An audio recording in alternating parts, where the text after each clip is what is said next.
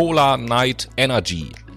Die haben nämlich etwas Interessantes erfunden, was so in Teilen zumindest unser Energiespeicherproblem lösen oder abfedern könnte.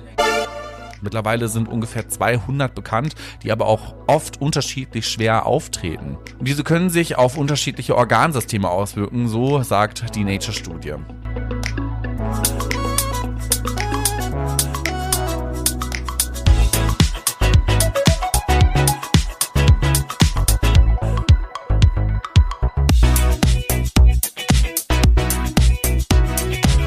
Einen wunderschönen guten Tag, liebe Menschen. Herzlich willkommen zu einer neuen Folge Fact My Brain. Heute von den Fahrerinseln, beziehungsweise genauer gesagt aus der Hauptstadt Torshaven. Und da bin ich natürlich nicht alleine, sondern bin mit Tobi am Start. Was geht, Tobi? Ja, nordische Grüße aus den Färöerinseln äh, nach Deutschland. Es ist wieder soweit. Das erste Mal in diesem Jahr eine Monatsrückblick-Sendung. Genau. Diesmal, wir hatten es irgendwann schon mal so locker angekündigt, in einer leicht veränderten Struktur. Ganz genau. Heute wird's nämlich, ihr kennt das ja, den Monatsrückblick geben, aber halt, wie Tobi sagt, in der veränderten Struktur. Das bedeutet, der erste Teil besteht weiterhin aus kurzen, prägnanten News aus dem Monat Januar 2023, der erste tolle Monat in diesem Jahr. Dann werden wir tiefer einsteigen im zweiten Teil in die Good News und werden ist uns näher damit beschäftigen. Wir müssen ja auch was Positives für unser Ich Hirn wollte gerade machen. sagen, die, ne? die Welt uns ist ja schlimm nur- genug und genau. dann haben wir gedacht, da wollen wir dann den Good News mal etwas mehr Raum geben. Genau so ist das nämlich. Und dann im letzten Teil kennt ihr ja schon das Kuriositätenkabinett, wie Tobi es so nett nennt. Genau, wir werden uns da gegebenenfalls mit der AfD-Infobox, mit Schwurbler-Vibes oder ähnlichem beschäftigen. Aber jetzt erstmal reingesprungen in den ersten Teil. Was ist diesen Monat passiert? Tobi, was kannst du Tolles aus dem Hauptstadtstudio in Torshaven berichten? Ja, also ein Thema, was ich ja auf jeden Fall ansprechen muss und wo ich mal gespannt bin, was du dazu Spannend. sagst. Wir gehen quasi chronologisch vor, ganz zum Beginn des Jahres oder sogar noch zum Jahreswechsel. Es geht um Silvester und Aha. die Ereignisse, die hier in Deutschland Was so ist waren. an Silvester passiert? Du gibst uns den Abriss. Ach so, du hast das gar nicht mitbekommen. Alles ja, klar. nur so halbwegs. Also ich weiß, dass Menschen, äh, Polizisten vor allem ähm, oder Rettungskräfte unter Ja. auch mit Feuerwerkskörpern abgeschossen wurden. Ja, auch, ne? Und äh, Feuerlöscher wurden auf Rettungswagen geworfen Klasse. und offenstehende Rettungswagen wurden ausgeplündert Ach so. und äh, all sowas. In verschiedenen großen deutschen Städten sind halt viele Leute einfach mal durchgedreht. War ja nicht so, dass das nicht absehbar war, aus mei äh, meiner Meinung nach. Warum? So, ich glaube, wir haben ja Ende letzten Jahres schon, obwohl haben wir da drüber? Nee, November können wir noch nicht drüber geredet haben. Also im Dezember habe ich ja schon gelesen in der Zeitung irgendwie, dass da Leute interviewt wurden und gesagt haben, ja, also ich gebe dieses Jahr dreieinhalbtausend Euro für Böller aus. Und so gestört, ne? Leute, die schon zwei Tage vorher vor Läden kampiert haben, nur um die Ersten zu sein, die sich Böller holen und so. Das ist ja wie wenn Völlig die neue crank. Apple Watch rauskommt, ne? Ja. Kampieren sie auch alle vom Apple Store. Völlig bescheuert. Und es war ja, war doch absehbar. Also ich, ich war vor Silvester dafür, dass es ein Böllerverbot gibt Ich und vielleicht auch. nur noch offizielle Feuerwerke gestattet sind oder sowas. Weil ich meine, will ich mich jetzt gar nicht ausnehmen. So ein Feuerwerk ist ja schon schön anzuschauen, aber Das ist halt auch nur eine Momentaufnahme. Ja, natürlich. Und Ich stand warum an muss Silvester- jeder seinen Müll hier auf der Straße ich stand, ich stand an Silvester auf dem Balkon und habe beobachtet, wie die ganzen Nachbarn da ihre Raketen in den Himmel gejagt haben Okay. und habe mich erwischt bei dem Gedanken, dass ich die Raketen angeguckt habe und bei jeder Rakete dachte so, piu, drei Euro, piu, fünf Euro, piu, vier Euro. Echt jetzt? Und ja, ohne Scheiß. Ach, krass. Und, und als es dann vorbei war, so habe ich wirtschaftlich bist du also. als ich dann, als es dann vorbei war, stand ich auf dem Balkon und habe tatsächlich, das habe ich auch so ausgesprochen, Mhm. weil wir danach waren in der Situation, da habe ich gesagt, liebe Nachbarn, Ja. ich danke Ihnen, dass Sie Ihr Geld ausgegeben haben, um mich zu unterhalten. Der König von Deutschland. Gezeichnet Tobi. ja, aber auf jeden Fall sind da ja, Berlin ist da das gute Beispiel, also, oder über Berlin wurde berichtet. Mhm. Vielen Medien, aber in anderen großen Städten ist es natürlich genauso passiert. Ja, Äh, da sind halt einfach ein paar Leute durchgedreht so und äh, an Silvester und haben gesagt, so alles klar, jetzt können wir uns hier alles erlauben und äh, die Polizei, die macht ja sowieso nichts wirklich und das Hm. scheint sich ja auch zu bewahrheiten, äh, dass den Leuten die da so durchgedreht sind, nicht wirklich was passiert. Ja gut, was willst du da auch groß machen? Meistens rennen die weg oder schießen es aus Ja. der Ferne. Es ist nicht nachvollziehbar. Die tragen ja auch Schutzkleidung unter Alles anderem, wenn da Gründe, so viel die für mich Randale für ist. ein Böllerverbot sprechen. Definitiv. Ja, also das sowieso. Ich finde das allein aus Klima- und Müllgründen schon sehr wichtig zu Da sagen. nicht Es ist reden, klar. unnötig. Das ist ja auch wieder nur ein Absatzgeschäft von irgendwelchen ja, Discounter-Filialen, von irgendwelchen Großunternehmen, äh, Großunternehmen, irgendwelchen Großeinkäufern, die das anbieten können. Weiß ich nicht, hier in Hamburg Metro heißt das, Ja, ich glaube mein- ich.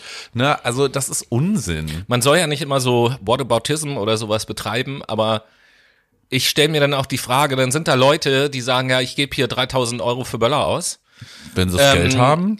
Und auf der anderen Seite sind es wahrscheinlich dieselben oder ähnliche Leute, die sagen, ja, aber Energiekosten sind so teuer, da muss der Staat mir, ich kann mir ja gar nichts mehr leisten, Weiß außer ich gar 3000 nicht. Euro für, Euro für Böller ausgeben. weiß ich gar nicht. Deutschland hat dieses Jahr, wenn ich das richtig gelesen habe, so viel Geld für Feuerwerk ausgegeben wie noch nie in der Geschichte. Really? Hast du Ja. Zahlen? Nö. Ja, okay. Das habe, das Das habe ich jetzt ich nicht mit. Aufmerksamkeit verfolgt, aber Das muss ich nachreichen. ja, genau, das muss ich, das muss ich nachreichen. Ja, und in dem Zusammenhang äh, kommen wir eigentlich auch gleich zur CDU, aber äh, vorher hast du erstmal noch eine Meldung. Ja, ganz genau. Und zwar möchte ich mich jetzt ein bisschen näher beschäftigen mit Covid. Beziehungsweise, nee, gar nicht. Das mache ich das gleich. denn? Das mache ich gleich. Ich mache das erstmal, wenn wir gerade über das Thema Geld geredet haben, Ja. können wir auch so ein bisschen über Jugendarmut sprechen. Oh ja. Ähm, die Armen von heute, heute sind nämlich auch die Armen von morgen. Mehr als jedes fünfte Kind in Deutschland ist nämlich von Armut bedroht. Das ist eigentlich eine Hiobsbotschaft, aber leider Gottes wahr.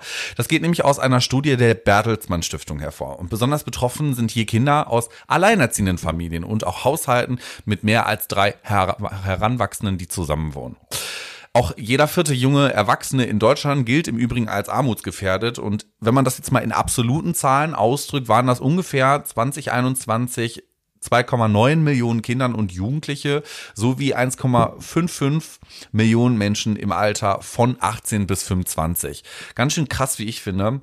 Und natürlich müssen wir die derzeitigen Krisen und auch die Preissteigerungen mit reinrechnen. Die haben nämlich die Lage noch mal ein bisschen verschärft. Ein Indiz dafür ist vor allen Dingen auch, erstmals seit fünf Jahren sind die Zahlen der Menschen unter 18 Jahren gestiegen. Das war vorher eigentlich relativ solide und konstant die in den Haushalten mit Grundsicherung lebten. Und die StudienautorInnen fügten aber da auch nochmal hinzu, das liegt vor allen Dingen daran, dass wir auch Geflüchtete aus der Ukraine mit aufgenommen haben, vor allen Dingen viele Kinder und Jugendliche und halt auch Frauen. Die Männer sind ja eher da geblieben, um das Land zu verteidigen und das hat die Zahlen absolut in die Höhe Siehste? schießen lassen. So die Ausländer schuld. Ja, habe ich ja gleich gesagt. Das ist ja eine gute Überleitung zur CDU gleich. Aber Kinder- und Jugendarmut ist natürlich ein ungelöstes Problem, das regional sehr unterschiedlich ausfällt, muss man ehrlicherweise sagen. Der Studie zufolge fällt nämlich die Armutsgefährdungsquote am höchsten in Bremen aus und am niedrigsten ist sie in Bayern, da wo es ein bisschen ländlicher ist. Das bevölkerungsreichste Bundesland Nordrhein-Westfalen mit 18 Millionen Einwohnern sind es, glaube ich, im Durchschnitt, liegt im Übrigen im Mittelfeld. Also da hätte ich gedacht, dass eigentlich wesentlich mehr passiert. Ja, die Bundesregierung will natürlich auch dagegen was tun und strebt für 2025 die Kindergrundsicherung an. Das bedeutet, staatliche Leistungen für Kinder sollen dann zusammengefasst werden und unbürokratisch ausgezahlt werden. Aktuell ist das ja ein ziemlicher Hit Hickhack. Jeder, der schon mal BAföG oder Kindergeld beantragt hat, kann sich das sicherlich vorstellen. Ja, dazu zählen nämlich unter anderem das, was da unbürokratisch ausgezahlt werden soll. Kindergeld, der Kinderzuschlag für die Eltern, Leistungen für Kinder im Bürgergeldbezug und auch Zuschüsse für Schul- und Freizeitaktivitäten sowie steuerlicher Kinderfreibeträge. Im Übrigen, als arm gelten Kinder, wenn ihre Eltern Leistungen der Grundsicherung erhalten oder über weniger als 60 Prozent des mittleren Einkommens verfügen. Das sind also circa 2460 Euro brutto im Monat. So viel dazu, das ist ganz schön wenig und so wenig haben, glaube ich, auch Menschen, die aus sozialen Brennpunkten stammen, beziehungsweise auch öfter einen Migrationshintergrund haben, leider Gottes. Und da können wir einmal eine Überleitung zur CDU machen, weil die haben ja ganz schön gegen Menschen mit einem Migrationshintergrund geschimpft. Ne? Ja, ganz kurz, bevor ich zu der CDU komme, noch ein, Ja. ein, ein, ein Kontrast zu dem, was du gesagt hast, der mir da gerade einfällt. Ich meine, dass ich gestern oder vorgestern gelesen habe, dass die DAX-Konzerne im letzten Jahr so viel Dividenden ausgeschüttet haben wie noch nie in der Geschichte Ach des super, DAXes. schön, dann könnt ihr auch was spenden, oder nicht? Weil halt, ja, die Gewinne so hoch waren wie noch nie. Ich finde das so gestört, dass das quasi, wenn es im wirtschaftlichen Kontext passiert, alles legitim ist, aber sobald es dann in den sozialen Bereich geht, dann kann man da einfach keine weiteren Optionen schaffen, weil das ist ja leider Gottes so. Die Menschen müssen halt arbeiten gehen, anstatt zu sagen, okay, solche Manager, die Millionen Euros Dann müssen die Menschen lieber bekommen. mehr arbeiten und Ja. noch länger arbeiten und so. Super, klasse. Ne? Grundsicherung, Rente, Aktienrente haben wir auch aktuell das Thema, aber das vielleicht nächste Woche. Genau. Monat. Äh, Kommen wir zur CDU, knüpfen wir an an äh, Silvester von eben. Gerne. Ähm, in der Silvesternacht gab es natürlich auch zahlreiche Festnahmen. Und als dann klar war, ent, entgegen Vorhersagen der AfD und so weiter und so fort, dass die Mehrzahl derer, die da verhaftet wurden ähm, und die Mehrzahl derer, die da Straftaten verbracht haben, äh, äh, begangen haben, Deutsche sind, deutsche Staatsangehörige, hat die CDU sich genötigt gefühlt, eine Vornamensabfrage zu starten Als von den das Leuten. Irgendein Indiz wäre. Ja, na, ja, na klar. Also, äh, weil dann natürlich, äh, was heißt natürlich, weil die wollten jetzt natürlich her herausfinden oder hatten die Hypothese, dass die Vornamen mehrheitlich ausländische Vornamen sind und dass es dann doch irgendwie halt, ja, deutsche Staatsangehörigkeit, aber halt keine richtigen Deutschen sind, die das gemacht haben, so. Okay. Ähm, auch wenn die, Also ich auch wenn die CDU das so nicht gesagt hat, natürlich, aber der Verdacht liegt ja zumindest nahe. Und wenn man sich, und deswegen will ich ja jetzt über die CDU auch sprechen, wenn man sich mal anguckt, was die CDU überhaupt so im Januar schon verzapft hat, dann habe ich so ein kleines bisschen die Theorie, dass wir Zeugen, Zeitzeugen sind des beginnenden Niedergangs der CDU. Oh. Ähm, Nach 16 Jahren Regierungszeit wäre das jetzt mal langsam an der Zeit, dass die nicht mehr so viele Wählerstimmen Ah. bekommen. Womit fangen wir mal an? Wir fangen mal regional an mit Hamburg. Äh, hier in Hamburg, die CDU möchte die Gendersprache verbieten. Also da, wo sich also zumindest in Behörden und so weiter und so fort soll es halt verboten sein. Äh, Finde ich interessant, weil wenn mich nicht alles täuscht, ist die CDU ja die Partei gewesen, die zum Thema Gendern immer gesagt hat, äh, man kann und darf und soll ja den Menschen nicht vorschreiben, wie sie zu reden haben. Sprachpolizei und so weiter und so fort geht die gar waren nicht. doch von Anfang an daneben. Die haben doch auch diese komische Umfrage aus dem letzten Jahr zitiert, über 2000 Menschen, die über Deutschlandfunk irgendwie befragt wurden und gesagt haben, nee, finden wir kacke, war noch mehrheitlich auch Menschen über, ich glaube, 50. Das haben die auch einfach für sich genutzt im Wahlkampf. Ja, Äh, natürlich. Im Wahlkampf. Ich will eben halt nur sagen, das ist so der Gipfel äh, der Paradoxie. Auf der einen Seite zu sagen, hier, ähm, wir dürfen den Leuten nicht vorschreiben, wie sie zu reden haben. Und deswegen machen wir eine Vorschrift, dass das Gendern verboten wird. Das ist so eine Doppelmoral. So, wieder, ne? hä? Ja, was, was haben die noch gemacht? Ja, Stichwort Nachhaltigkeit und Ökologie, haben wir ja auch schon oft drüber geredet. Mhm. Ja. Die CDU fordert eine Garantie für Fleischgerichte an Schulen und Kitas. Es kann ja nicht sein, dass in dem Bereich den Kindern schon äh, die vegetarische Ideologie aufgezwungen Schlimm, wird oder? und die müssen, die müssen, das ist ganz wichtig, auf Fleisch erstmal sozialisiert werden, damit sie sich das dann später mühsam wieder abgewöhnen. Vegane Reisnuggets in Schulen, es geht gar nicht. Ist ja nicht so, dass die deutsche Gesellschaft immer fetter wird, weil sie so eine Scheiße in der Mensa hinterhergeschmissen bekommt zum Fressen. Kann ja nicht wahr sein.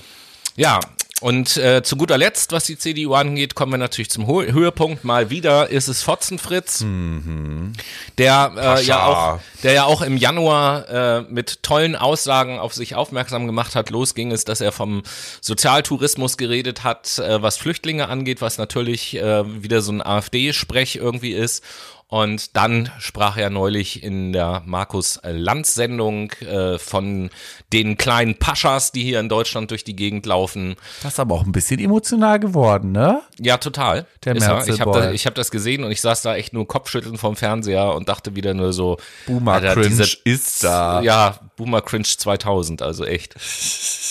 Unglaublich. Absolut schlimm. Unglaublich. Was hast du als nächstes? Naja, wo wir gerade bei dem Thema Regierung bleiben und Boomer Cringe beziehungsweise auch Sinnlosigkeit des Jahrhunderts, möchte ich ganz kurz auf Robert Habeck zu sprechen kommen und den aktuellen Poststreik. Ihr habt es bestimmt mitbekommen. Die Post ist aktuell aufgrund von äh, Tarifverhandlungen am Streiken. Die wollen ja 15 Prozent mehr Lohn haben, weil Pakete, Briefe einfach in der letzten Zeit mehr geworden sind, in den letzten 15 Jahren. Verständlicherweise. Und äh, Robert Habeck als unser Bundeswirtschaftsminister will die Vorgaben, in welchem Zeitraum Briefe zugestellt werden müssen, flexibler gestalten. Das ist sein Anliegen. Das geht nämlich aus einem Eckpunktepapier ähm, hervor. Und ein erster Gesetzesentwurf hierzu könnte auch im Sommer vorgelegt werden. Was soll da passieren? Mit der Reform könnte die Pflicht ähm, entstehen, dass die Deutsche Post 80 Prozent der Briefe schon am Folgetag zustellen muss. Mit der Verlängerung der Laufzeiten reagiert dann natürlich das Wirtschaftsministerium auf die aktuellen Personalprobleme der Post, die gegeben sind. Naja, im Gegenzug könnte es dann aber eine höhere Pflichtquote geben, dass PostbotInnen die Briefe am zweiten oder dritten Werktag zustellen müssen. Wie ist die aktuelle Quote hier? Die Briefe werden eigentlich in der Regel mit 95 Prozent am zweiten Werktag zugestellt, was ja gut ist. Aber auch eine verlängerte Laufzeit, die ja angesteuert wird, soll die Post entlassen und für KundInnen den Zeitpunkt der Zustellung auch planbarer machen. Außerdem könnten auch mehr Automaten in unsere wunderschönen Städte und Dörfer gestellt werden, bei denen man Briefe aufgeben kann, natürlich auch Briefe abholen kann und Pakete verschecken und auch abholen kann. Quasi die Packstation, wie wir sie alle aktuell kennen, was ja auch irgendwie eine gute Sache ist, um die Filialen auf der einen Seite zu entlasten, aber auch die PostbotInnen, die das dann dort ablagern können und wir können unseren Schrott selber nach Hause holen. Ne, wir kennen das ja alle, wer sich schon mal 20 Kilo Blumenerde nach Hause bestellt hat über Amazon, der hat wahrscheinlich miterleben müssen, dass er zum Deutsche Postzentrum äh, fahren musste, beziehungsweise zur Packstation.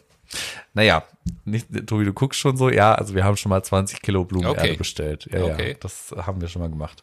War echt nicht so geil. Ich glaube, der Postbote fand es auch nicht so witzig. Naja, was ich da nicht so ganz äh, dran verstehe, äh, sollten diese Anforderungen, die ja jetzt gestellt werden, trotz Laufzeitverlängerungen, die ja auch umgesetzt werden sollen, nicht erfüllt werden, sollen dann wirksame Anordnungs- und Sanktionsbefugnisse ins Gespräch gebracht werden. Allerdings haben wir da keine aktuellen Details. Ähm, Vielleicht mal als Einordnung, also wir haben ja quasi das Postgesetz seit 1999, das wurde da zuletzt überarbeitet und da haben natürlich Briefe mehrheitlich eine Rolle gespielt, weil das aktuell äh, damals nicht so aktuell war, WhatsApp zu haben und ein Smartphone und Apps waren da sowieso schon lange nicht irgendwie im Gespräch und das ist natürlich alles in letzter Zeit mehr geworden. Die E-Mail ist eigentlich so das Standardmaß der Dinge und es werden keine Quellekataloge mehr nach Hause verschickt, dass du bestellst und das machst du online. So, aber ähm, was ich daran nicht verstehe, und das ist für mich so ein bisschen dieses Paradoxon dahinter, warum wird mit solchen Regulierungen wieder dagegen gesteuert, anstatt einfach zu sagen, okay, wir stellen diese Automaten auf, wir geben den Menschen aber auch mehr Geld, weil eine Lohnerhöhung ist sinnvoll und dadurch stellen wir einfach mehr Leute ein. Also ich meine, die Bahn macht ja auch aktuell 15.000 neue Stellen oder 25.000 neue Stellen, weil es einfach notwendig ist. Und ich glaube, wir sollten mal weg von diesem Gedankengut, naja, wir müssen Personalkosten sparen. Hm. Das ist so mein Appell das der Dinge. Erzähl mal, das erzähl mal McKinsey und Konsorten. Ja, das erzähl mal McKinsey. Aber das ist doch auch, das sind ja Trendsetter quasi, beziehungsweise Trendsetzer am Ende des Tages. Und wenn die sich mal gedanklich umorientieren würden und sich auch die Zukunftsstudien durchlesen würden, ja. naja, dann würden ja auch Unternehmen sich anders Aber ausrichten. Aber es ist doch, es das ist, doch ja so schön einfach. Es ist doch so schön ist einfach, es, also natürlich. Personalkosten zu sparen. Ja, man kann aber so auch schnell innovativ Effekt. denken. Ja, aber man kann ja auch innovativ denken. Also ich meine, langfristige Effekte ja. wissen wir alle, die bringen halt Unternehmen mehr als kurzfristige Effekte, weil wenn die Leute weg sind, sind die Leute weg. Punkt. Ja, wir, wir wissen das, aber es ist ja, sage ich jetzt ja mal, ein bisschen überspitzt dargestellt vielleicht. Ja.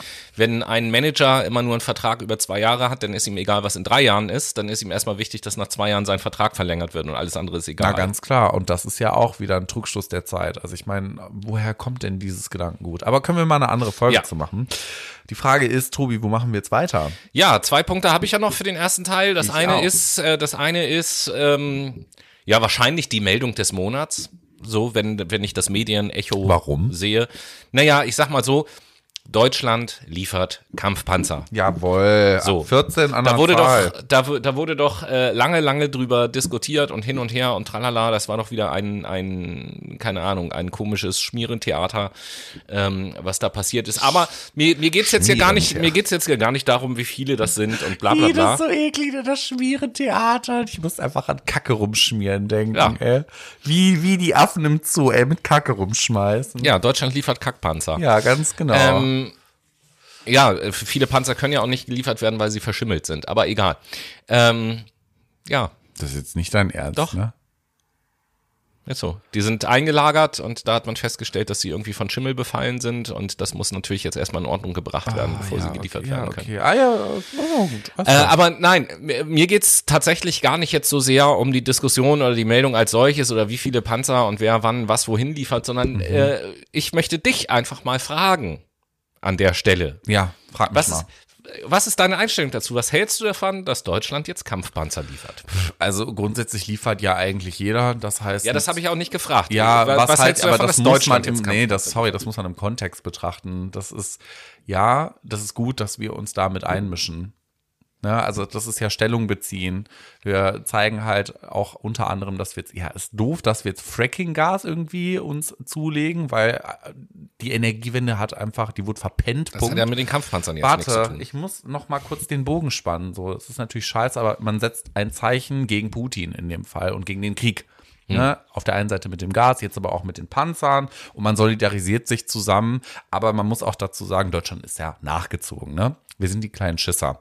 Wir machen immer nur das, was die anderen machen, beziehungsweise wenn die USA irgendwie auch hinter uns steht und auch liefert. Weil Naja, hier war es wir ja haben einfach umgekehrt. keinen Ne? Schutz, ne? Bitte?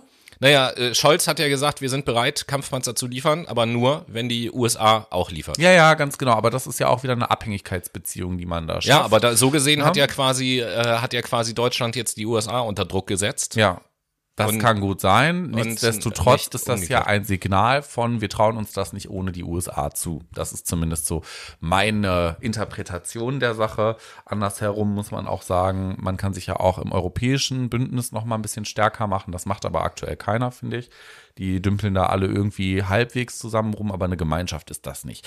Ja, das auch weiß ich nicht. Ich meine, Scholz Ähm, sagt ja immer, dass das alles in enger Abstimmung mit den Bündnispartnern passiert und so. Glaube ich ihm ja auch, wenn man sieht vor solchen Entscheidungen, mit welchen Leuten er sich das trifft und redet so und so. passieren, klar, aber die Einigkeit ist einfach nicht so sehr spürbar. Weißt du, das ist das, was ich sagen Ja. möchte. Ne? Es, es könnte mehr sein. Es könnte Also ich mehr finde international. ich finde die Kommunikation wieder scheiße. ja, aber die ist immer scheiße. Ja, ja, deswegen Versteh sag ich ja auch wieder nicht, was da scheiße. für Kommunikationswissenschaftler, Trainer oder Berater hinter sitzen, die die Leute da beraten. Das ist doch völliger Nonsens schon wieder. Anstatt Klartext zu reden und auch klar mit der Bevölkerung zu sprechen. Aber das können wir nicht.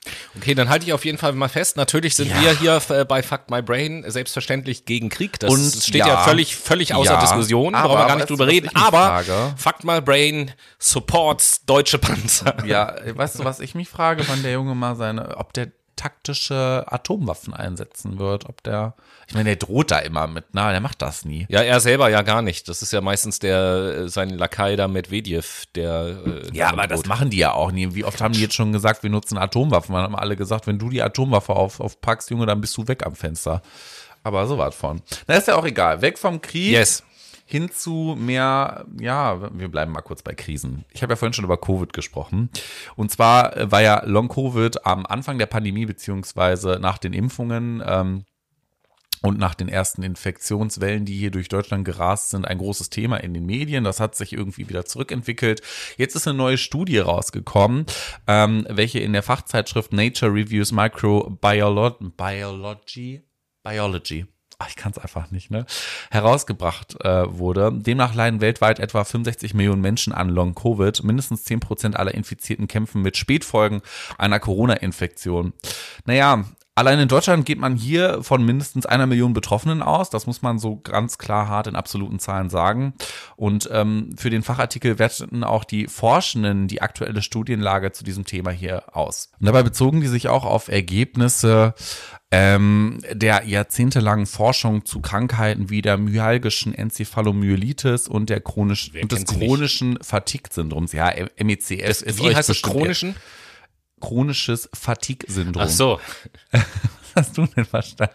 chronisches Fatigue-Syndrom. Vertick, ja, ich vertick gerne. Tick, tick, tick. Spaß, nein.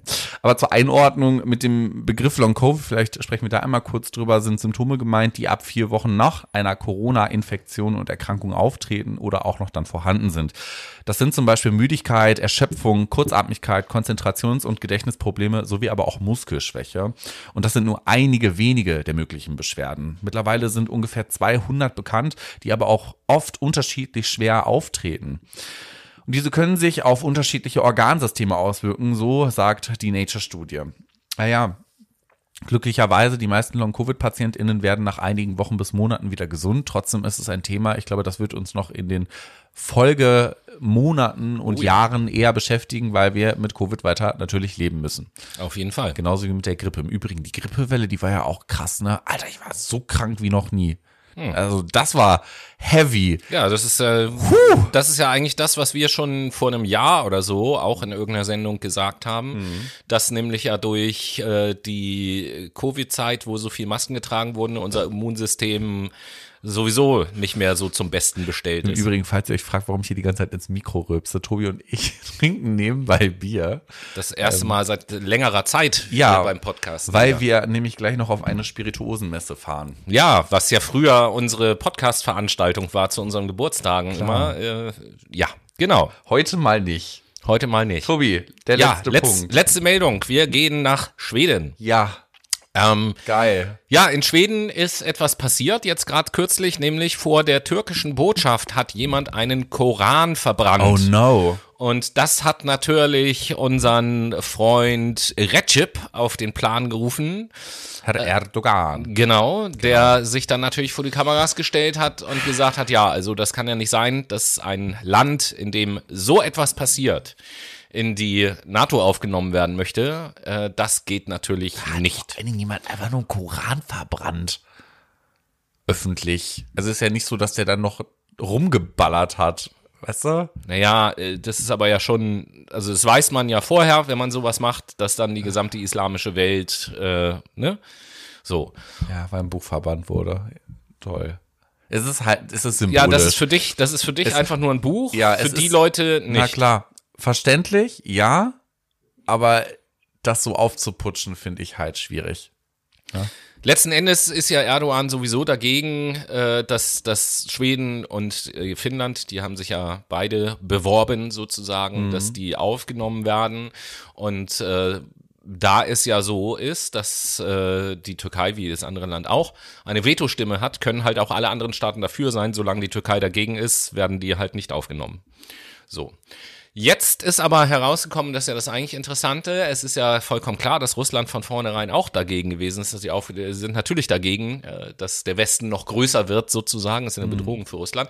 Jetzt ist herausgekommen, dass dieser Typ, der den Koran verbrannt hat, von einem ehemaligen Journalisten von Russia Today bezahlt wurde dafür, dass der das macht und auch die Zusage bekommen hat, dass Russia Today, sollte es irgendwelche ähm, Prozesskosten oder so geben für ihn, weil er wegen irgendwas angeklagt wird, dass Russia Today dann diese Prozesskosten halt auch übernimmt. Gut für ihn, aber schwierig. So, was, wie, was wieder zeigt, geschickter Schachzug, Russland-Propaganda, die haben dafür gesorgt, dass passiert. Das hat Erdogan auf den Plan gerufen und dann ich wird Schweden jetzt mal ein wahrscheinlich nicht bisschen aufgenommen. rum. Ich könnte mir auch gut vorstellen, dass Erdogan und Putin da mit Russia Today irgendwas initiiert haben. Sorry, aber die sind doch auch richtig möglich. close together. Gut möglich. Kannst du mir erzählen, was du möchtest? Das nur so von mir zum Abschluss Super, dann schließen wir mal mit einer halbwegs positiven Nachricht ab. Liebe Leute, wir werden bald im Verkehrsverbund ein einheitliches Deutschland-Ticket haben. Das wird Nein. im Mai verkauft. Genau, vom 3. Mai, äh, 3. April an soll das Ticket nämlich verkauft werden. Ist aber auch noch nicht bekannt, ob das rein digital oder auch in Papierform erhältlich sein soll. Ich bin ja dafür, dass Armin rein digital, soweit ich gehört habe. Armin rein digital macht auch Sinn, außer für die Omi, die, weiß ich nicht, Gertrude, die 93 ist und manchmal U-Bahn fährt, für die ist das noch sinnvoll, das am Automaten zu kaufen. Aber die sind ja mittlerweile auch sehr digital ausgestattet. Dementsprechend, genau, das bundesweit gültige 49-Euro-Ticket soll, wie gesagt, zum ersten Mal starten. Zum Glück haben sich jetzt Bund und Länder endlich, ich glaube, nach drei Monaten Diskussion, wie das Ganze denn finanziert werden soll, darauf geeinigt. Zuvor hat es nämlich eine Arbeitsgruppe vom Bund und den Ländern über offene Fragen zum Deutschland-Ticket gegeben. Die haben darüber beraten. Und dabei seien nicht nur Fortschritte erzielt worden, sondern auch über die wirklich wichtigen Punkte ein endgültiges Verständigungsergebnis hinaus erreicht worden.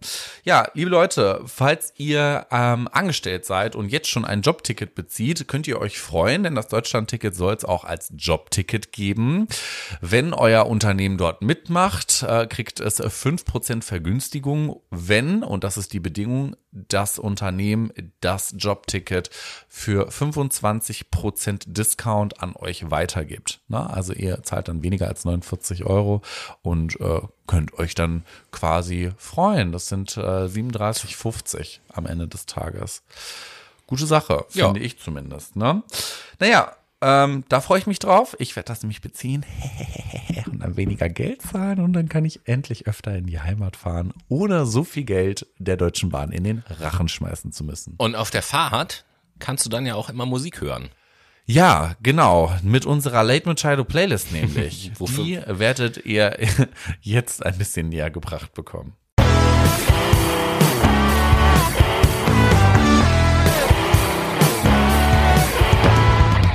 Und hier ist sie wieder, die Late Machado Playlist, die beste Playlist der Welt von uns für euch. Und Ja, äh, Tobi, wo findet man die denn?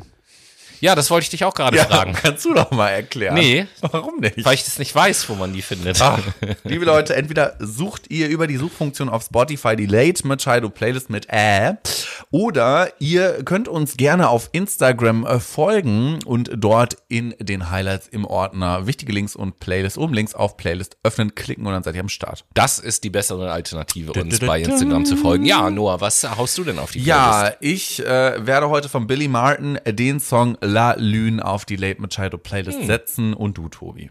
Ich knüpfe so ein bisschen an die an. letzte Woche an und äh, setze abermals einen Song von der Band Kafka auf die Playlist, Ach, schön. nämlich den Song Geschichte. Ja, und damit sind wir wieder im zweiten Teil unseres Fakt Mai Januars. Yes. Unser Monatsrückblick. Wir haben ja gesagt, wir haben die Struktur ein bisschen geändert und Mhm. dementsprechend werden wir jetzt über vertiefte Good News quasi sprechen. Und da möchte ich mit etwas Positivem im Thema Klimaschutz anfangen. Es gibt nämlich das erste klimaneutrale Zementwerk Deutschland. Ach was. Genau, mit einer globalen Produktion von mehr als 4 Milliarden Tonnen jährlich gilt ja Zement als der meistverwendete Werkstoff weltweit. Allerdings, naja, bringt die Herstellung auch Nachteile mit sich, denn es wird Kalkstein verarbeitet, sodass das darin gebundene CO2 letztendlich freigesetzt wird. Dass es nicht gut für unseren Planeten ist, das wissen wir, glaube ich, alle. Und jährlich ist die Zementindustrie so für den Ausstoß von rund drei Milliarden Tonnen des klimaschädlichen Gases verantwortlich. Ganz schön scheiße und ganz schön viel. Selbst die oftmals in der Kritik stehende Luftfahrtbranche verursacht echt deutlich weniger Emissionen, hätte ich nicht gedacht. Aber so ist das nun mal. Und die Umstellung auf eine CO2-neutrale Zementproduktion, das habt ihr bestimmt schon in den letzten Jahren mitbekommen, ist gar nicht mal so einfach. Denn die CO2-Freisetzung ist Teil des Produktionsprozesses und anders als es in der Stahlindustrie der Fall ist, geht es also nicht nur darum, fossile Energieträger durch Wasserstoff zu ersetzen, sondern es muss eine Lösung gefunden werden, um das unvermeidlich austretende CO2 nicht in die Atmosphäre zu blasen. Dies soll jetzt möglich sein mit einem Zementwerk in Legerdorf im Kreis das. Steinburg in was? Ich kenne das Du Zement. kennst das? ja, ja, sogar. das lag früher, bin ich da quasi wöchentlich vorbeigefahren auf dem Weg zur Arbeit, Ah, geil. weil ich da in der Region stationiert war, als ich noch bei der Bundeswehr war. Also und Kellinghusen durch, genau, oben, ne? und durch Legerdorf bin ich dann immer durchgefahren und an diesem funny. Zementwerk auch vorbeigefahren. sogar im Norden, ne? Siehst du mal, schöne Sache. Grüße Ja. gehen an dieser Stelle raus an Tobi, der das auch kennt. Na, siehst du mal. Dann äh, kann ich euch ja jetzt mal kurz erzählen, wenn wir gerade schon über Tobi als Mensch reden. Äh, das war eine doofe Überleitung, aber egal. Dort arbeiten aktuell 270 Menschen für den Holcim-Konzern und die legen da quasi den Grundstein für die Produktion von jährlich 1,5 Millionen Tonnen Zement. Ja, nun soll hier nach und nach die entscheidenden Schritte eingeleitet werden, um das klimaneutrale Werk zu beginnen beziehungsweise an den Start zu bringen. Und dazu gehört zunächst die Tatsache, dass in den Öfen zukünftig nicht mehr einfach die Umgebungsluft, sondern reiner Sauerstoff genutzt werden soll. Warum? Weil dieser Sauerstoff nämlich zukünftig von Unternehmen bezogen werden könnte, die Elektrolyseure Denk ich betreiben. So, dadurch kann quasi, also das sind ja diejenigen, was hast du gerade eben gesagt, die Elektrolyse. Ich vermute, erzeugen, dass ne? die das Geräte sind, die Elektrolyse So. machen können. Und in diesen Anlagen wird dann Wasser aufgespalten, sodass der begehrte Wasserstoff und eben halt auch Sauerstoff entsteht, den wir am Ende brauchen. Zusätzlich soll das während der Zementproduktion entstehende reine CO2 aber auch ausgeschieden werden, beziehungsweise abgeschieden. Durch die Entwicklung neuartiger Technologien sind die beteiligten Ingenieure sehr zuversichtlich, das Klimagas auch beinahe vollständig abfangen zu können, um auch den Austritt in die Atmosphäre verhindern zu können. Und das Ja, heißt dann am Ende des Tages weniger CO2 beziehungsweise gar kein CO2. Gute Sache. Geplant ist bisher, das Gas zu vermarkten, was dabei entsteht. Dies wäre beispielsweise als Grundstoff für die chemische Industrie möglich oder auch indem das CO2 zu Methan weiterverarbeitet wird. Diese Lösung hätte natürlich den Charme, dass sogar noch Einnahmen generiert werden könnten. Zukünftig dürften aber immer mehr Unternehmen Anlagen zur CO2-Abscheidung installieren. Warum? Wir wollen ja auch grün werden.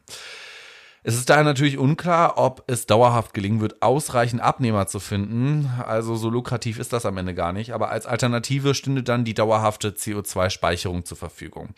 Dies ist etwa in alten Öl- oder Gasfeldern oder in unterirdischen Gesteinsschichten möglich. Erste entsprechende Anlagen gibt es im Übrigen auch in Norwegen oder auf Island bereits die in Betrieb gegangen sind. Hier aber müsste dieser Konzern Holcim für die Abnahme des Gases bezahlen schwierig natürlich. Zunächst einmal aber kostet das natürlich in der Umrüstung des Werkes viel Geld und von der Europäischen Union wurde auch eine Förderung in Höhe von 109 Millionen Euro zugesagt. Der Konzern selbst wird aber natürlich auch ebenfalls dreistellige Millionenbeträge investieren. Klingt doch erstmal ganz gut. Wir wollen ja auch ja. umbauen, brauchen wir auch das äh, ganze, den ganzen Zement. Ich frage mich halt bloß, wie machen wir das mit dem Sand, der halt untergemischt ist, weil Sahara-Sand kannst du nicht nehmen. Nee, Sand ist ja auch mittlerweile knapp ist auf der knapp, Welt. ne? Wird schon umgebuddelt. aber ein anderes Thema für sich. Ah ja. Ja, dann gehen wir mal weiter mit der nächsten Meldung nach äh, Spanien. Also die Meldung wird jetzt nicht ganz so lang. In Spanien ist äh, ein neues Gesetz verabschiedet worden, Aha. was sehr interessant ist, nämlich äh, in Spanien dürfen Agrarbetriebe künftig nur noch höchstens 850 Milchkühe haben. Größer ist verboten. Das hilft natürlich im Klima- und Umweltschutz und geht so ein bisschen gegen das Thema Massentierhaltung, wobei mhm. man natürlich dazu sagen muss, dass auch 850 Milchkühe noch ein ziemlich großer Betrieb sind. Das ist ein Batzen. Der Auslöser für dieses Gesetz war, dass es eine Firma gab, die sozusagen einen Monster-Milchbetrieb aufbauen wollte, ich glaube mit 3000 Kühen. Und äh, da wurde gesagt, so, nee, das, das machen wir jetzt mal nicht. So beliebt ist doch Milch gar nicht mehr. Also es ist, Milch ist schon noch sehr beliebt, aber der Trend entwickelt sich ja auch eher in Richtung pflanzliche Milchalternativen. Ja, aber so dann äh, geh mal durch den Supermarkt und guck mal, wie viel Produkten Milchpulver drin ist. Ja, okay, oh hey, okay, ja, hast ne? du recht, hast du recht, ja, ja. Hm. So, das ist ja, das ist ja, es geht ja, wenn man über Milch diskutiert, das ist ja auch so ein bisschen perfide teilweise. Geht es hm. ja jetzt nicht darum zu sagen, okay, wie viel Gläser Milch trinkt ihr pro Tag? Es geht um die da, Gummibärchen, die wir kaufen. Ja, genau, um sondern Chips. es geht ja wie bei anderen die Sachen auch. Die Bolognese-Packung von Maggi-Fix, die du kaufst. Wie bei anderen Sachen auch sind ja viele Lebensmittel oder viele Produkte versteckt irgendwo drinnen mm, sozusagen. Ne? Ja, kacke. So, aber äh, nichtsdestotrotz, also gesetzlich sozusagen die, eine Höchstgrenze zu machen und so zu versuchen, gegen Massentierhaltung vorzugehen, finde ich auf jeden Fall eine gute Sache. Das wollte ich damit nur sagen. Ja, definitiv. Dann kennen, ja, sind wir ja quasi immer noch im Thema Umwelt und dann können wir ja ganz kurz über das Ozonloch reden, finde ich. Denn das jo. Ozonloch könnte sich bis 2066 schließen. Das schrumpft nämlich weiter und weiter und es gibt Forscher, die ähm, davon ausgehen, dass äh, das Ganze in vier Jahrzehnten geschlossen werden könnte. Bis 2066 erwarten nämlich Experten eine komplette Regeneration eher gesagt der Ozonschicht, also auch über der Antarktis, wie die Weltwetterorganisation WMO, das UN-Umweltprogramm UNEP sowie die Regierungsbehörden in den USA und der EU mitteilen. Ja, warum ist das denn eigentlich gut, dass das zugeht? Wegen des Ozonlochs gelangt mehr UV-Licht auf unsere Erdoberfläche, was negative Auswirkungen für uns, Tobi, als Menschen, aber auch generell für die Umwelt hat. Wenn es sich nämlich weiter schließt, dürfte das auch die Erderwärmung abschwächen, was eine gute Sache ist. Wir haben ja aktuell die Krise, dass wir schon bei 1,2 Grad sind. Bis 2045 soll sich dem jüngsten Bericht zufolge die Ozonschicht über der Arktis erholt haben, rund 20 Jahre später dann auch über der Antarktis. Für den Rest der Welt soll dann bis 2040 mit einer Erholung gerechnet werden. Im Übrigen, erstmals haben Forscher das Ozonloch in den 1980er Jahren, 1980er Jahren nachgewiesen. Warum ist das überhaupt entstanden, ist dann ja eher die Frage. Naja, damals wurden schädigende Substanzen wie Fluorchlor Kohlenwasserstoff FCKW verwendet. Ja, die waren vor allem in Haarsprays, in Klimaanlagen und in Kühlschränken. Mittlerweile wurde das ja ähm, abgeschafft, dass dieses Material verwendet werden darf. Das war das erste große Umweltthema, was ich in meinem Leben aktiv mitbekommen habe. Ja, das ist, war auch gut so, dass Kühlschränke nicht mehr mit so einer Kühlflüssigkeit funktionieren, die so schädigend ist und Haarsprays auch nicht, die ja zuhauf gekauft und verwendet werden. No? Naja, aber in diesem Kontext muss man auch ehrlicherweise sagen, ähm, wir müssen hier auch noch mal über Geoengineering aufklären. Davor warnen nämlich die Forscher, dass man direkt ins Klimasystem der Erde eingreift. Konkret ist damit quasi die oft diskutierte Einbringung von Aerosolen wie beispielsweise Schwefeloxid in die Atmosphäre gemeint und das könnte die globale Erwärmung zwar dämpfen, aber nicht kalkulierbare Konsequenzen hervorrufen. So sieht das erstmal aus. Und das ist ja eigentlich erstmal eine schöne Nachricht für den Klimawandel quasi. Nichtsdestotrotz müssen wir was an unserem Fleischkonsum eher machen, Leute. Nicht wie die CDU das befürwortet. Ja, ja. Und äh, ich gehe weiter und zwar nach Lüneburg. Aha. Wir bleiben erstmal so ein bisschen regional. Das SPD Oberverwaltungsgericht, regiert, ne? das, äh, das kann sein. Das Oberverwaltungsgericht in Lüneburg hat einen ich weiß nicht, ob man das richtungsweisend nennen kann, aber auf jeden Fall ein Urteil gefällt, was es den Behörden ermöglicht, sogenannte Schottergärten beseitigen zu lassen. Äh, Hintergrund ist, dass äh, ein Pärchen geklagt hatte, die ihr Grundstück sich mit Schottergärten eingerichtet haben. Das sollte untersagt werden. Und da haben die gesagt, nee, wieso, dürfen wir doch machen und hier und da und bla bla bla. Und letzten Endes hat das Gericht entschieden, dass Schottergärten nicht als Grünfläche zählen und ähm, daher, da bestimmte Grünflächen sein müssen, wenn man ein Grundstück hat, kann man eben halt Schottergärten verbieten. Ich bin da sehr froh drüber, weil erstens sehen Schottergärten scheiße aus und äh, zweitens ist das, naja, das ist jetzt natürlich keine richtige Oberflächenversiegelung, aber es geht ja schon so ein bisschen in die Richtung. Ähm, von daher, ich, ich hasse es auch, also nicht nur diese Schottergärten selber, sondern wenn, wie heißen die Gaviolen, glaube ich, oder ne? Nee, Gabiolen heißen die, glaube ich, ne? Diese komischen Drahtkörbe, die mit Steinen gefüllt sind und dann am Rand des Grundstücks so rumstehen und so eine Mauer bilden. Boah, das also kann sein. Ich habe keine Ahnung von Ich meine ja, also Gartenbau. also sieht, sieht alles scheiße aus. Also, äh, dieses äh, Urteil begrüße ich für die Umwelt ist das sicherlich auch gut. Was hast du als das nächstes? Das glaube ich. Ich möchte über das Thema Psychotherapie zuletzt reden, oh. weil wir wissen ja alle, dass das in unserem guten Deutschland ziemlich auf der Strecke geblieben ist. Und wir wissen auch, dass äh, Ausläufer aus Corona dafür gesorgt haben, dass mehr Behandlungsbedarf in den ambulanten Psychotherapiepraxen besteht. Aktuell ist es so, dass rund 50 Prozent der Suchenden wohlgemerkt für ein Erstgespräch länger als einen Monat auf dieses Erstgespräch warten gut sechs Monate verstreichen, bis ihre Therapie tatsächlich beginnt. Und da ist ja noch nicht mal gesichert, ob die Therapie Erfolg hat, weil, und das wissen wir alle, eine gute Passung zwischen Patient und Therapeut genauso wie zwischen Arzt und Patient notwendig ist, damit ein Behandlungserfolg erzielt werden kann. Wobei der gute Herr Doktor hat dann noch die Medikamente im Zweifel am Start. Naja, das große Problem daran ist ja nicht, dass es zu wenig TherapeutInnen gibt, sondern das große Problem ist die Verteilung der Gelder auf der einen Seite. Diejenigen, die nämlich stationär arbeiten, und das sind ja die riesigen Unikliniken und auch die jeweiligen ähm, MVZs, medizinischen Versorgungszentren, wie aber auch die kleinen Kliniken, die sitzen auf ihrem Geld. Das wollen die nicht anders irgendwie abgeben in den ambulanten Bereich und dementsprechend haben wir eine Verlagerung von 40 Millionen sind es, glaube ich, oder 40 Milliarden auf äh, der einen Seite im stationären Bereich und 1, Schlag mich tot Milliarden im ambulanten Bereich. Das ist viel zu wenig.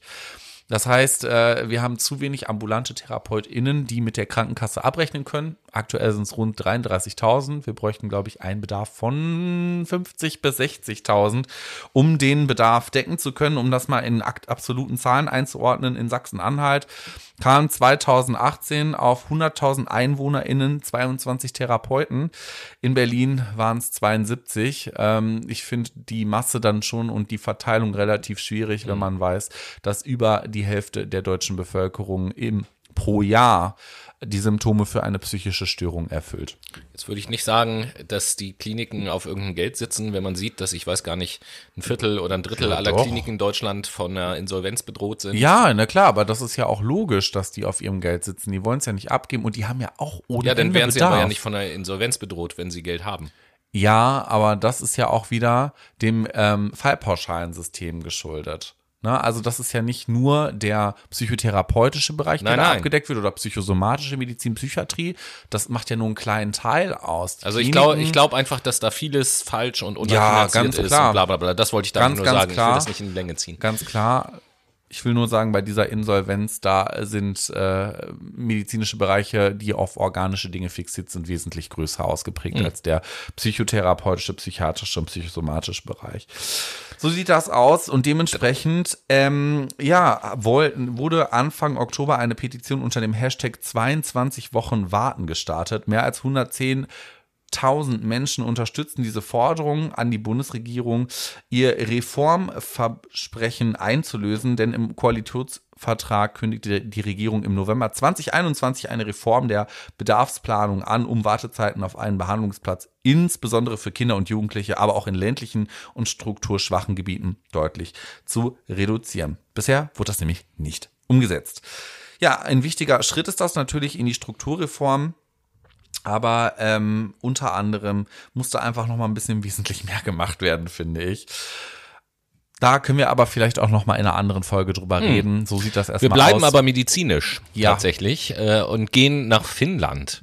Finnische Forscher haben nämlich herausgefunden, etwas, was wir eigentlich schon alle lange geahnt oder teilweise selber erfahren haben, ähm, nämlich oder in eine in eine Überschrift gebracht könnte man sagen, wer häufiger im Grünen ist, braucht weniger Medikamente.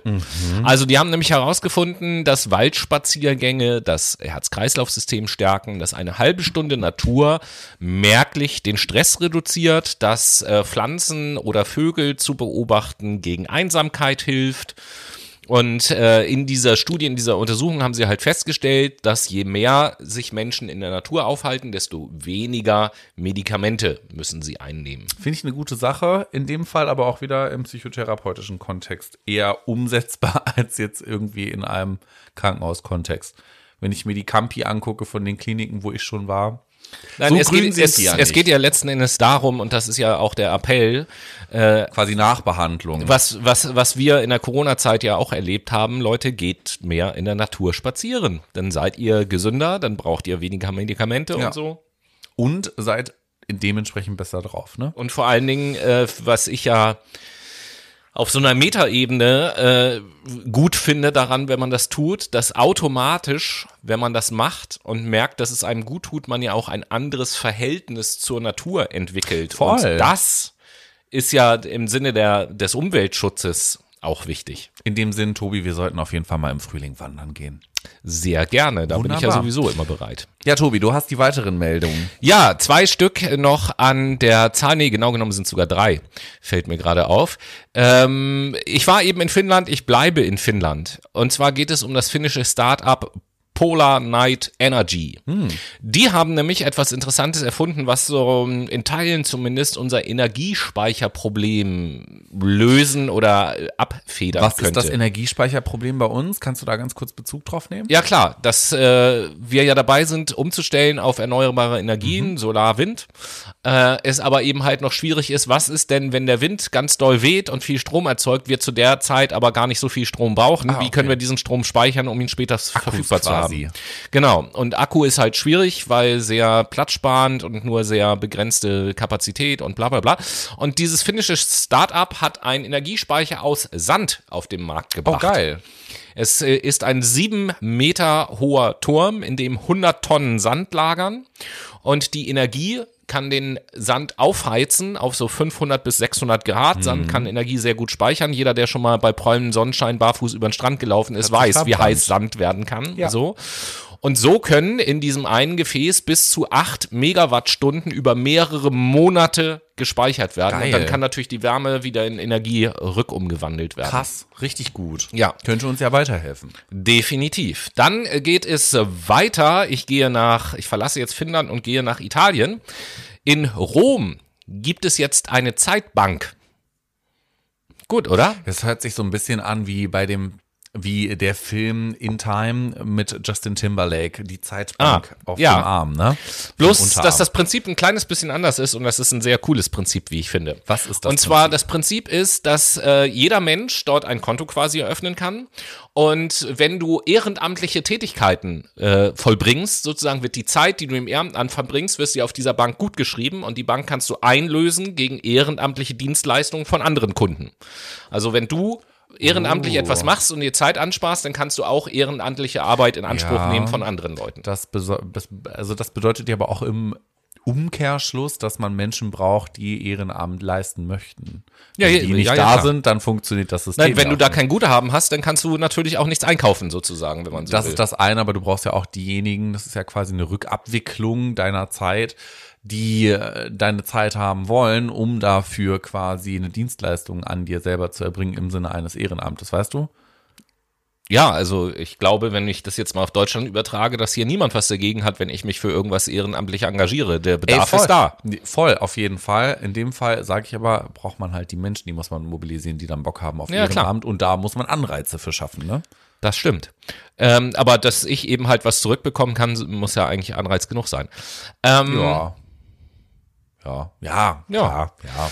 So, und letzte Meldung, damit kehre ich zurück nach Hause, nämlich nach Deutschland. Äh, unlängst haben wir eine, wie ich finde, sehr verdiente und überfällige äh, Bundesverdienstkreuz-Verleihung gehabt. Margot Friedländer ist nämlich mit dem Bundesverdienstkreuz ausgezeichnet worden. Und wenn ihr sehen könntet, was ich gerade sehe, dass ich nämlich in Who's Noahs this girl? ratloses Geschicht, Gesicht schaue, wer das Du, ist. Ma Margot Friedländer schon mal irgendwo aufgeschnappt, aber ich habe keine Ahnung, was die Margot Frau macht. Friedländer, Zweiter 100, Welt. 101 Jahre alt, äh, hat das KZ Theresienstadt überlebt und ist seit mehreren Jahrzehnten schon unterwegs an Schulen und macht Lesungen, um über das Die- Thema Die war aufzuklären. im Podcast von Leon Winscheid. Ja, ja, okay, ich erinnere mich. Mhm. Genau, also äh, herzlichen Glückwunsch, Margot, völlig verdient. Äh, vielen Dank für deine Arbeit und äh, mach weiter so, solange es noch irgendwie geht. Die ist im Übrigen ganz fit eigentlich, die Frau, auch wenn Ja, die ja. 101 Jahre alt ist. Naja, so sieht das aus. Und ich glaube, die liebe Margot mag Musik genauso wie wir und dementsprechend kriegt ihr jetzt Late Machado Playlist um die Ohren Yes. gepfeffert.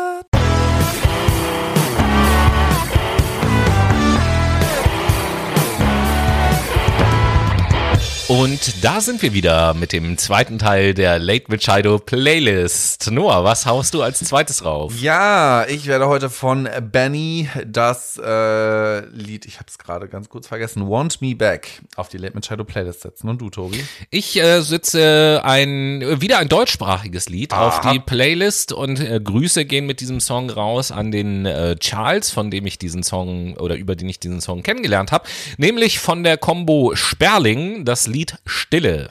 Damit sind wir im dritten Teil und das Yes. Kuriositätenkabinett beginnt. Ja, und da gibt es ja jetzt nur eine Sache, die äh, in den letzten Wochen, Monaten äh, das Kurioseste eigentlich gewesen ist, dass da so eine, wie soll ich das nennen, eine AfD-assoziierte Ren- Rentnergang verhaftet wurde, die ja äh, anscheinend den Umsturz im deutschen Staate geplant haben. Und äh, warum AfD assoziiert? Wir wissen mittlerweile alle, dass die Ex-AfD-Abgeordnete, die Richterin Birgit Malsack-Winke, äh, Malsack-Winkemann, äh, dort auch verhaftet wurde, die ja in dem neuen Staatskonstrukt dann Justizministerin werden sollte. Da gibt's ja schon so ein Organigramm, wer der Chef ist, wer die Armee führt, wer dies macht, wer das macht und so. Ja, ja, da waren auch ein paar Leute aus den Spezialeinheiten, auch Ja. am Stissel, ne? Und was ich dich, Militär abbilden sollten. was ich dich fragen wollte, Ja, bitte. ist, unabhängig jetzt von der Berichterstattung und wie das alles berichtet wurde und zustande gekommen ist und dass die Medien ja schon eine Woche vorher Bescheid wussten, dass diese Razzien passieren werden und so. Da kann man natürlich lang und breit drüber diskutieren, wollen wir jetzt überhaupt gar nicht machen. Mich interessiert deine Einschätzung. Jetzt habe ich so ein bisschen scherzhaft gesagt, Rentnergang. Es ist eine Ob denn so etwas, dass es, dass es so eine Vereinigung gibt mit solchen Bestrebungen oder Tendenzen aus deiner Sicht wirklich eine Gefahr für unsere Gesellschaft sein können oder ob das eigentlich scheißegal ist? Also ich finde, das ist ein Zeichen auf jeden Fall, ähm, dass sowas schon geplant wird, dass man die Demokratie stürzen möchte. Das ist natürlich schlecht. Es ist symbolisch irgendwo auch. Ich denke, da gibt es auch ein paar Anhänger, aber ich denke, die Anzahl der Menschen ist einfach viel zu gering, um da irgendwas bewirken zu können. Also das war ja ein Witz. Wie viele Leute waren das, die da irgendwie in diesem Ja, Personenkreis ich glaube, mittlerweile sind ja im Nachhinein waren? auch noch welche verhaftet worden. Jetzt sind es irgendwie ein paar 40 oder so. Ja, aber ich meine, da sind sind ja auch noch mit Anhängern und KKG. Also ich meine, über welche riesige Anzahl reden wir, wenn überhaupt 20.000 oder so an Menschen, die interessiert gewesen wären, einen Umsturz irgendwie zu vollziehen. Das sind ja viel zu wenig Menschen, um überhaupt gegen die Masse, die wir aktuell darstellen, antreten zu wollen und irgendwas bewirken zu können. Und halt, ich meine, wir, wir sind so gut mobilisiert. Also es spricht symbolisch für eine Unzufriedenheit Mhm. und dass in unserem Staat Deutschland vieles verkehrt läuft. Das finde ich im Übrigen auch, dass Mhm. vieles einfach sehr privilegiert organisiert ist, dass Politiker sich zu wenig informieren, dass Politiker auch einseitig sich informieren, nämlich in der Regel von Interessenverbänden, die eine Mehrheit haben und die schon seit Jahrzehnten im Lobbyismus etabliert sind. Das ist ein Problem, was wir in den nächsten Jahren ansteuern müssen und halt auch weiter verändern müssen. Ähm, aber so ein Vorgehen nutzt halt gar nichts. Und vor allen Dingen sind die Leute, also sorry, die sind einfach bekloppt. Das sind Schwurbler am Ende des Tages. Ja, das stimmt. Das ist genauso wie der König von Deutschland. Ja, siehst du, Das das, wollte ich nämlich, Stück das weit, wollte ich also- nämlich sowieso sagen. Ich bin ja bei ich dir. finde ich finde es ein Stück halt, so ein Stück weit auch pathologisch. Ne? Ich bin, ich bin ja bei dir, dass es einfach zu wenig Leute sind, um da ernsthaft wirklich einen gewaltsamen Umsturz zu machen. Gleichzeitig äh, finde ich aber trotzdem äh, das einfach eine bedenkliche Entwicklung, weil jetzt könnte man natürlich anfangen und sagen, okay, äh, in der letzten Woche haben wir geredet halt über den König von Deutschland und seine Anhänger und dann gibt's noch die und dann gibt's noch die AfD und dann gibt's noch die und die und die. Wenn man das mal alles zusammenrechnet, dann kommt man schon auf eine äh, relativ Ja, beträchtliche Zahl. natürlich. Aber äh, worauf ich hinaus will, ist, ähm, das sind halt Anfänge, das sind halt Tendenzen, die man ernst nehmen muss, wo man drauf gucken muss, wo man sich dann auch äh, ernsthaft die Frage stellen muss, woran liegt es, dass von uns allen unbemerkt sozusagen solche Entwicklungen stattfinden und zwar nicht nur bei einzelnen Personen, sondern schon bei Personengruppen, sage ich jetzt ich mal. weiß gar nicht, ob das nicht, also das wurde ja überwacht, sonst hätten die die Leute ja nicht zugegriffen. Die haben die auch über mehrere Monate überwacht. Ja, natürlich, aber, Aber man die haben sie ja mit Sicherheit nicht in den letzten zehn Jahren überwacht. Nein, so. Und überhaupt so eine nicht. Entwicklung findet ja nicht über Nacht Ja, statt. Und worauf ich, was ich ja nur sagen möchte, was ich ja nur sagen Mhm. möchte, ist, und das unterstreicht ja im Prinzip das, was du eben auch schon gesagt hast, Mhm. dass es offensichtlich bei uns in der Gesellschaft Probleme gibt, Natürlich. die nicht ernst genug Ja. genommen werden, die dann dafür sorgen, dass es zunächst einzelne, dann vielleicht auch äh, Gruppen von Menschen gibt, die sich nicht mehr so richtig wahrgenommen und oder zugehörig fühlen zu unserer Gesellschaft und dann sozusagen im Hintergrund, Untergrund, wie auch immer man das nennen möchte, so Art Parallelstrukturen ja entstehen. Nein. Bin ich, also ich muss mal ganz kurz differenzieren, einordnen. Wir haben Probleme in unserer Gesellschaft, wenn wir in die Zukunft gucken, die verändert werden müssen. Das, was diese Gruppe abbildet, ist aber ein Rückschritt, wie ich finde. Ich finde auch, natürlich fühlen die sich nicht abgeholt und mitgenommen, ja, aber das ist auch eher ein Stück weit Ideologie begründet. Das Ja, ist natürlich. das eine. Ich würde da eher mehr in die Gesellschaft schauen, wenn wir in Richtung ähm, Mittelstand und Geringverdiener beispielsweise blicken. Das ist das eine. Kinder und Jugendliche, das Bildungssystem beispielsweise. Da Ja, aber es geht doch nicht, viele nicht abgeholt. Es geht doch nicht um Fortschritt oder Rückschritt. Die ganze Welt entwickelt sich im Moment zurück.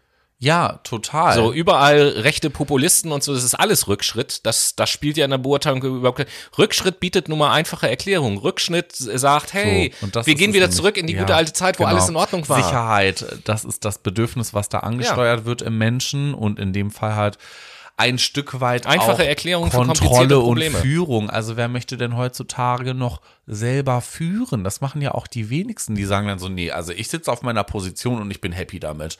Ich habe keinen Bock, so viel Verantwortung zu übernehmen, weil es auch einfach unattraktiv ist, ehrlicherweise, ne? Na, die Gegebenheiten, die sprechen einfach nicht dafür, Verantwortung zu übernehmen.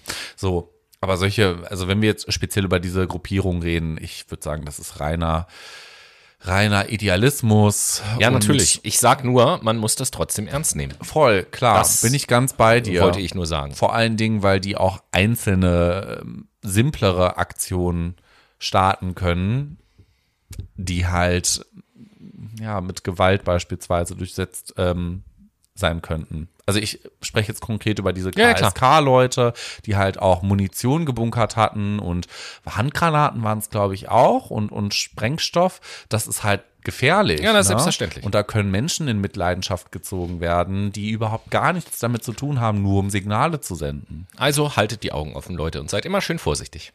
Total, macht das. Und in diesem Sinn sind wir auch schon am Ende der Folge Yes. angekommen und ich würde sagen, das System war eigentlich ganz gut. Ich würde nächstes Mal ein paar mehr, aber dafür weniger intensivere positive News Ja, alles vorlesen gut. wollen. Das ist so mein Fazit. Äh, Gebt uns doch auch mal gerne ein Feedback, wie es euch gefallen hat. Das könnt ihr ja gerne unter unserem ähm, Folgenpost machen. Yes, genau. Auf Instagram in den Kommentaren. Und nächste Woche geht's dann wieder in die Philosophie und nächste schön. Woche haben wir die Herausforderung, dass wir über den Friedrich Nietzsche eine ganze Der Sendung machen. Boy. Ja, ja. So sieht das aus. Freut euch also auf nächste Woche. Wir freuen uns auch, dass ihr dabei wart und wir wünschen euch eine gute Woche. Genau, von mir auch eine schöne Woche. Bis dann. Tschüss.